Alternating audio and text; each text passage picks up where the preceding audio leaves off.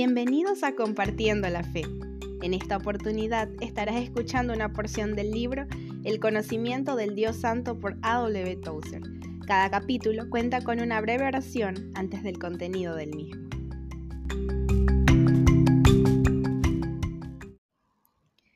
Capítulo 23. Un secreto manifiesto. Contemplado desde la perspectiva de la eternidad, es muy posible que la necesidad más crítica de esta hora sea traer de vuelta a la Iglesia desde su larga cautividad babilónica, y que el nombre de Dios sea glorificado en ella de nuevo como en la antigüedad. Con todo, no debemos pensar en la Iglesia como un cuerpo anónimo, una abstracción religiosa mística. Los cristianos somos la Iglesia y cuanto nosotros hagamos es lo que la Iglesia está haciendo. Por tanto, este asunto se vuelve personal para todos y cada uno de nosotros. Todo paso al frente en la iglesia debe comenzar por el cristiano de manera individual. ¿Qué podemos hacer nosotros simples cristianos para lograr que regrese la gloria que se ha marchado? ¿Hay algún secreto que debamos aprender? ¿Hay alguna fórmula para el avivamiento personal que podamos aplicar a la situación presente, a nuestra propia situación?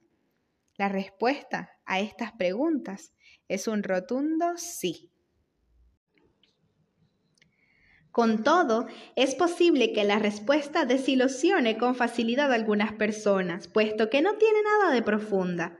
No traigo aquí ningún criptograma esotérico, ni un código místico que necesite ser trabajosamente descifrado.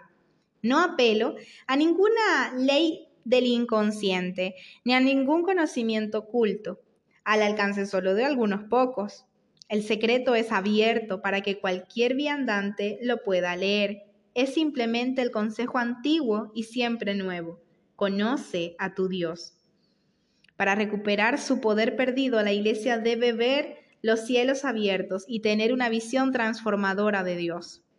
No obstante, el Dios que debemos ver no es el Dios utilitario que está teniendo una racha tan grande de popularidad hoy, cuyo principal atractivo para captar la atención de los hombres es su capacidad para traerles el éxito en sus diversas empresas, y a quien por esa razón lisonjean y adulan cuantos quieren obtener un favor. El Dios que debemos aprender a conocer es la majestad que se halla en los cielos el Dios Padre Todopoderoso, el Hacedor del cielo y de la tierra, el Dios sabio y único Salvador. Es el que se sienta sobre el círculo de la tierra, el que extiende los cielos como una cortina y los esparce como una tienda para habitar en ellos, el que conoce el número de las estrellas y las llama por su nombre por medio de la grandeza de su poder, el que ve las obras del hombre como vanidad el que no pone su confianza en los príncipes ni les pide consejo a los reyes. No se puede obtener el conocimiento de este ser solo por medio del estudio. Ese conocimiento nos viene por una sabiduría de la que el hombre natural no conoce nada, ni puede conocer nada porque se discierne espiritualmente. Conocer a Dios es a un tiempo lo más fácil y lo más difícil del mundo. Es fácil porque no se gana ese conocimiento a base de duro trabajo mental, sino que es algo que recibimos gratuitamente. Así como los rayos del sol caen gratuitamente sobre un campo abierto, también el conocimiento del Dios Santo es un don gratuito para los hombres que estén abiertos a recibirlo. Con todo, este conocimiento es difícil porque hay unas condiciones que cumplir y la obstinada naturaleza del hombre caído no se siente nada bien con ellas. Voy a presentar un breve resumen de estas condiciones, tal y como las enseña la Biblia, y las han repetido a lo largo de los siglos los mayores y más bondadosos santos que el mundo ha conocido. En primer lugar, tenemos que abandonar nuestros pecados. La creencia de que los hombres que llevan una vida confirmadamente mala no pueden llegar a conocer al Dios Santo no es algo nuevo, propia de la religión cristiana. El libro hebreo llamado La sabiduría de Salomón, anterior al cristianismo, en un buen número de años, presenta el siguiente pasaje. Amad la justicia, los que gobernáis la tierra, pensad rectamente del Señor y buscadle con sencillez de corazón, porque se deja de hallar los que no le tientan, se manifiesta a los que no le son incrédulos. Los pensamientos tortuosos apartan de Dios y el poder, puesto a prueba, reprende a los necios, porque en alma maliciosa no entrará la sabiduría, ni morará en cuerpo esclavo del pecado, porque el Santo Espíritu de la disciplina huye del engaño y se aleja de los pensamientos insensatos, y al sobrevenir la iniquidad no permanecerá. Encontramos este mismo pensamiento a lo largo de las escrituras inspiradas, la mejor de las cuales probablemente sea la pronunciada por Cristo. Bienaventurados los de limpio corazón, porque ellos verán a Dios. En segundo lugar, debe haber una consagración total de la vida a Cristo en fe. Esto es lo que significa creer en Cristo. Comprende un apego volitivo y emocional a Él, acompañado por un firme propósito de obedecerle en todas las cosas. Esto exige que guardemos sus mandamientos, llevemos nuestra cruz y amemos a Dios y a los demás seres humanos. En tercer lugar, debe haber por parte nuestra el reconocimiento de que hemos muerto al pecado y vivimos para Dios en Cristo Jesús, seguido por un abrir totalmente de nuestra personalidad al fluir del Espíritu Santo. Entonces, debemos practicar la autodisciplina que sea necesaria para andar en el Espíritu y aplastar bajo nuestros pies los apetitos de la carne.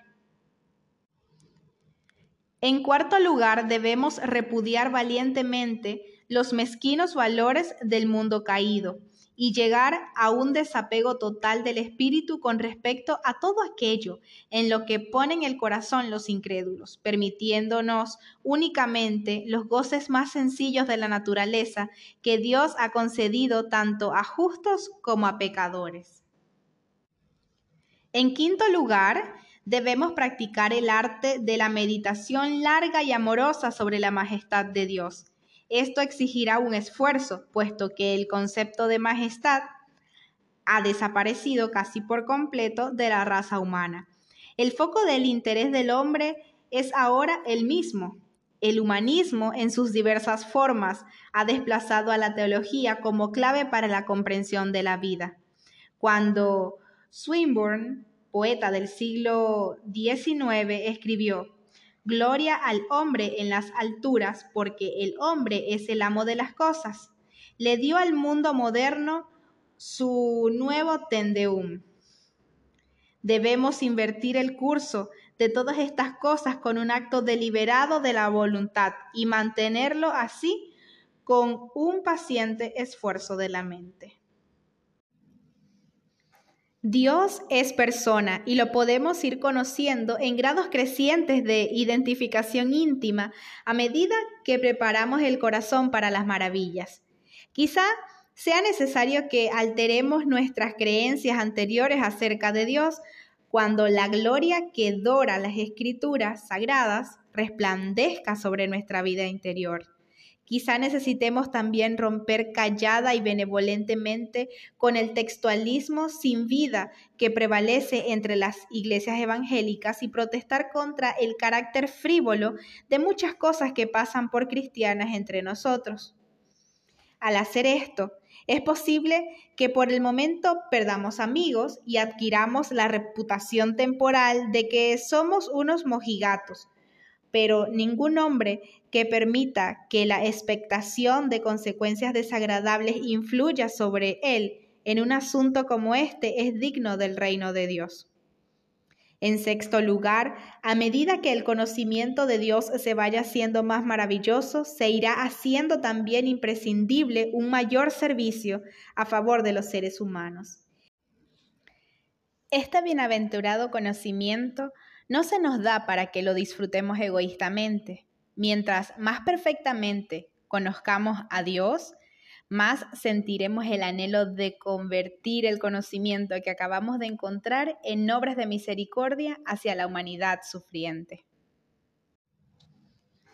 El Dios que nos lo dio todo a nosotros, lo seguirá dando todo a través de nosotros a medida que lo vayamos conociendo mejor. Hasta aquí hemos considerado la relación personal del individuo con Dios, pero como el ungüento en la derecha de un hombre que se traiciona a sí mismo por su fragancia, todo el conocimiento intensificado de Dios comenzará pronto a afectar a los que nos rodean en la comunidad cristiana y nosotros debemos buscar conscientemente las oportunidades de compartir nuestra luz creciente con los demás miembros de la casa de Dios. La mejor manera de hacer esto será mantener la majestad de Dios en el centro mismo de nuestro foco de interés en todos nuestros cultos públicos, no solo en nuestras oraciones privadas, las que deben estar llenas de Dios, sino que también nuestro testimonio, nuestro canto, nuestra predicación, nuestros escritos deben centrarse alrededor de la persona de nuestro santo, santo Señor y exaltar continuamente la grandeza de su dignidad y poder. Hay un hombre glorificado a la derecha de la majestad en los cielos, representándonos fielmente allí. Por un tiempo hemos sido dejados de entre los hombres. Representémonos nosotros fielmente a Él aquí.